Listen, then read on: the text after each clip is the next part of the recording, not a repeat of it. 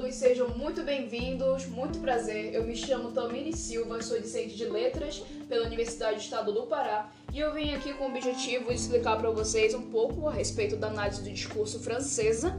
É, eu tenho como base de estudo o livro A Introdução à Análise do Discurso, da autora Helena Nagamini Brandão, e eu vou dividir esse podcast aqui por sessões para vocês terem uma melhor compreensão. E nessa primeira sessão eu vou abordar a respeito do percurso histórico da análise do discurso francesa.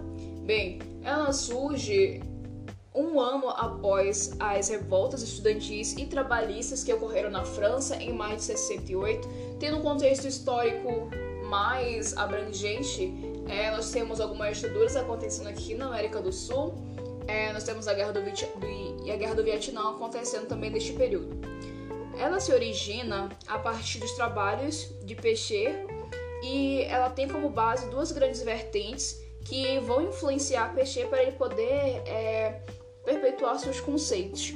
É, essas são a ideologia, com os conceitos de Althusser, e a discursiva, com as ideias de Foucault.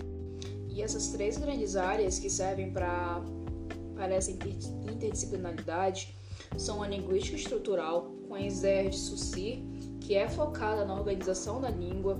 Nós temos o marxismo com Althusser, que vai conceituar a ideologia. E por fim, nós temos a psicanálise de Lacan, que aborda a teoria do sujeito. E a análise do discurso ela vai se consolidar por três fases. Na primeira, aborda-se a ideologia e o discurso. Na segunda, nós vamos ter a, incorporação do conceito de formação discursiva por Foucault e na terceira, é, já tem essa preocupação de incorporar a noção de interdiscurso. Interdiscurso é o ponto de comunicação onde os discursos estão dialogando. Mas antes de avançarmos para a segunda sessão, é, eu vou te explicar o que é análise do discurso. A análise do discurso ela é a ciência da linguagem que estuda a relação entre língua, sujeito e história. E seu objetivo é entender a ideologia no interior dos discursos, e é isso que nós vamos abordar nas sessões seguintes. Segunda sessão: Formação discursiva e formação ideológica. A FI, que é a formação ideológica, ela se dá pelo marxismo, onde o produtor do discurso é dominado pela ideologia.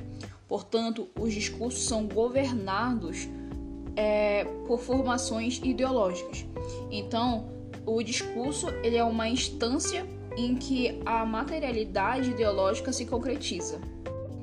A FD é constituída por um sistema de paráfrases, isto é, por um espaço onde os enunciados eles são retomados e reformulados. Tem também a polissemia, que ela rompe com os limites de diferentes formações discursivas, instalando assim a pluralidade dos sentidos. Falando um pouquinho agora sobre o conceito de ideologia, é, a ideologia ela nasce como sinônimo da atividade científica que procurava analisar a faculdade de pensar, mas, contrariando seu significado original, ela tem agora um tom pejorativo, onde a ideologia ela passa a ser vista como uma doutrina irrealista, sem fundamento objetivo e perigosa para a ordem estabelecida.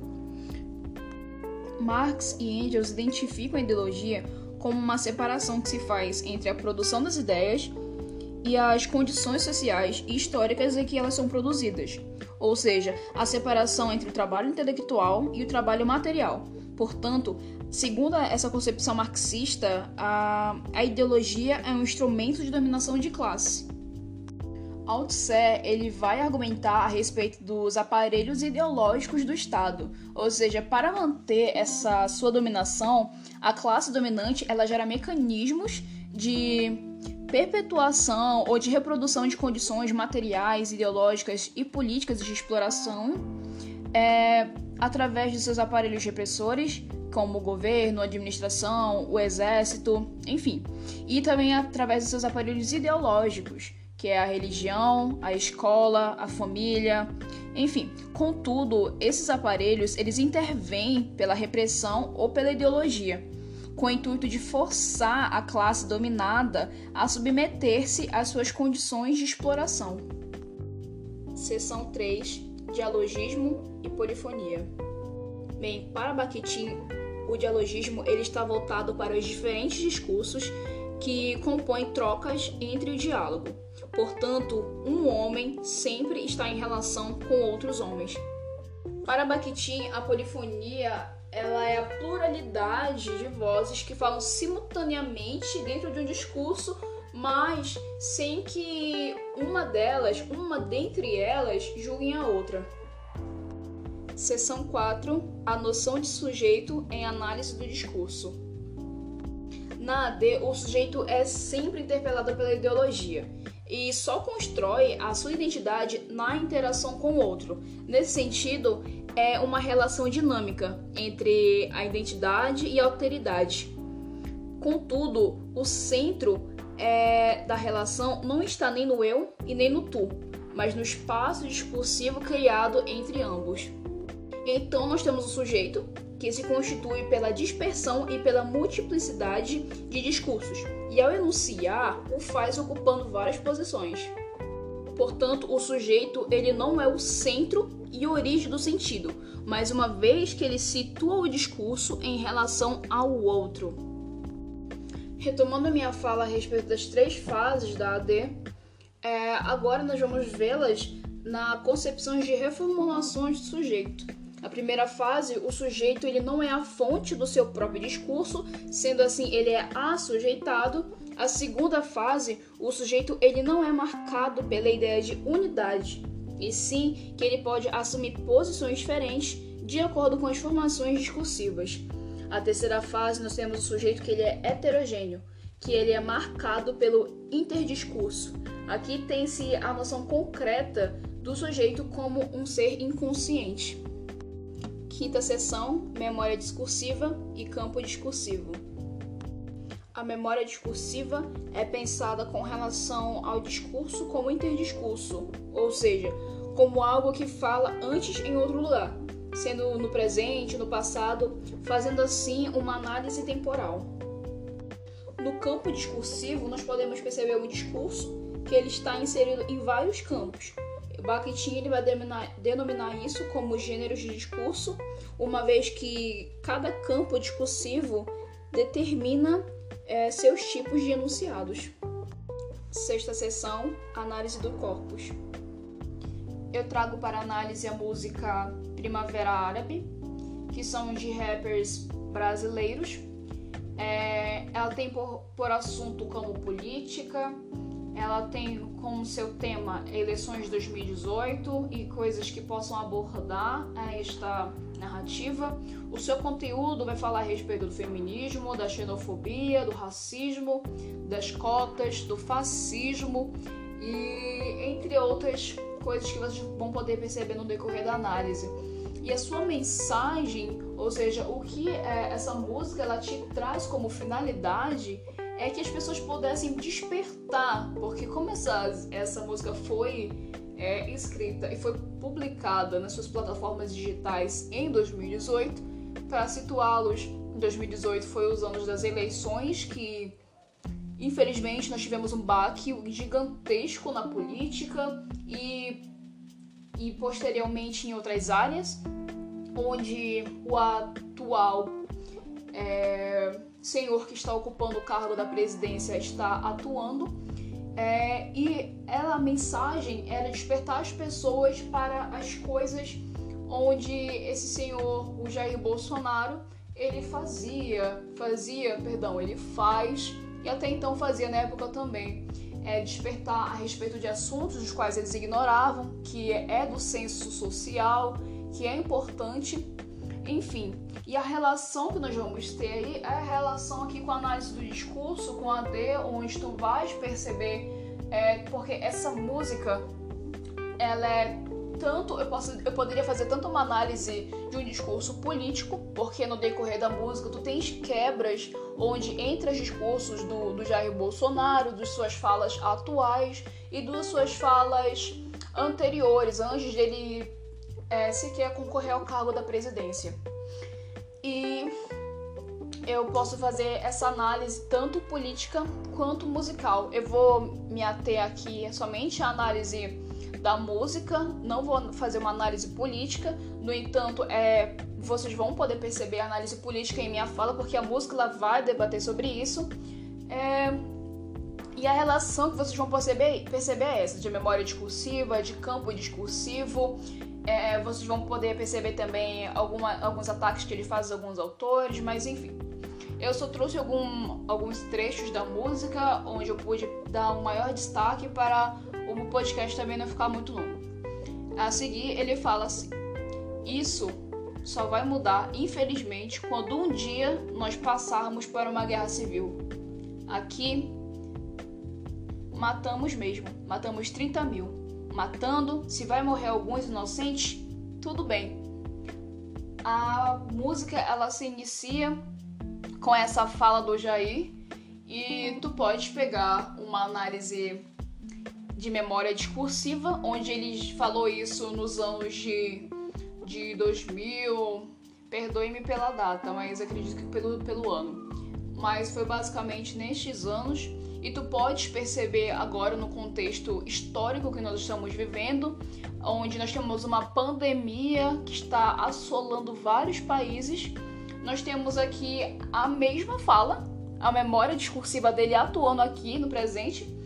É, esse interdiscurso, ele está usando os mesmos discursos, onde em uma fala, dialogando com uma repórter, ele falou assim: se vai morrer, se vai morrer 30 mil, tudo bem, né? o que, que eu posso fazer? Atualmente ele falou assim: se vai morrer uns, todo dia morre gente. Eu não sou coveiro. Essa frase que viralizou entre uh, os esquerdistas, porque nós somos oposições, nós somos oposição a esse governo e até, enfim, né, quem tem um senso político apurado, que pode analisar as vigências, a, os, os acontecimentos no Brasil, tanto na instância educacional, na instância social, é, está, não está de acordo, né? Sim, voltando aqui para a análise da música. É, vocês falam em nome de Deus, mas vocês são o diabo e seu conceito de família anda atrasado. Aqui nós temos o campo religioso, onde, onde nós temos os, digamos, falsos profetas, as pessoas que pregam em nome de Deus, mas suas atitudes não condizem. A exemplo disso, nós temos também é, esse interdiscurso com o discurso de Jair, porque ele se utilizou muito da Bíblia, do Evangelho, para poder se eleger e contou com muito apoio dessa podemos dizer assim, dessa classe cristã para poder se eleger.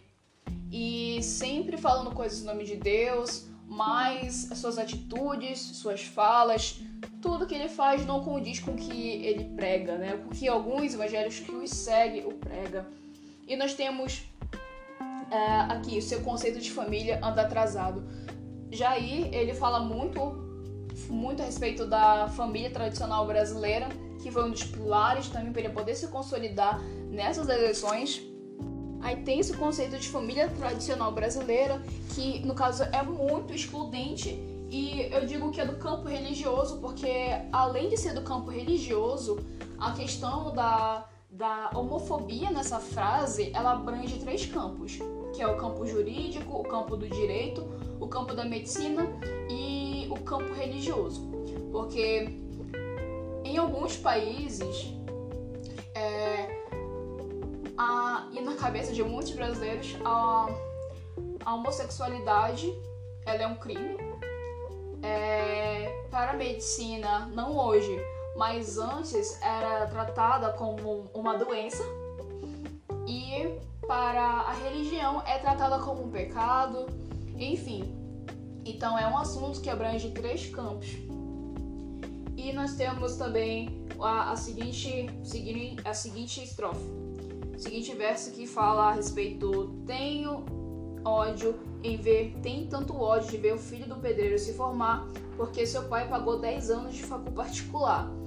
É, pegando o contexto aqui, nós podemos observar que ele está falando a respeito é, das cotas, não só das cotas, mas das universidades públicas que são ocupadas direito né, e por direito de pessoas com, com uma classe social inferior à galera que pode pagar uma faculdade particular. E voltando aqui ao conceito de Marx, que eu já citei, de ideologia de classe dominante, é, na seguinte frase, tem ódio de ver o filho do pedreiro se formar. Por que é, ele estabelece essa ordem? Ele diz isso porque você vê o filho do pedreiro se formar, significa que você vai mudar de classe. Você, a pirâmide que estava invertida, onde a classe dominada, que deveria estar no topo, é, está na está no inferior aqui, a pirâmide vai se inverter e transformá-los mais em seres políticos, seres politizados. E isso não é bom. Isso não é bom para o Estado, isso não é bom para os grandes empresários, porque quanto mais pessoas é, politizadas dentro de faculdades, dentro de, de um meio social, é um risco ao poder, porque pessoas politizadas não vão aceitar qualquer coisa que a classe dominante vá falar para eles, não vai tomar esse conceito como verdade. Por fim, ficará mais difícil através de seus agentes é, de repressão e de agentes ideológicos é controlar essas pessoas.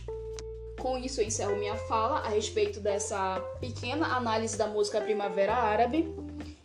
E foi isso. E eu tenho como referência o livro Introdução à Análise do Discurso, da autora Helena Lagmini Brandão, e eu tenho a música Primavera Árabe.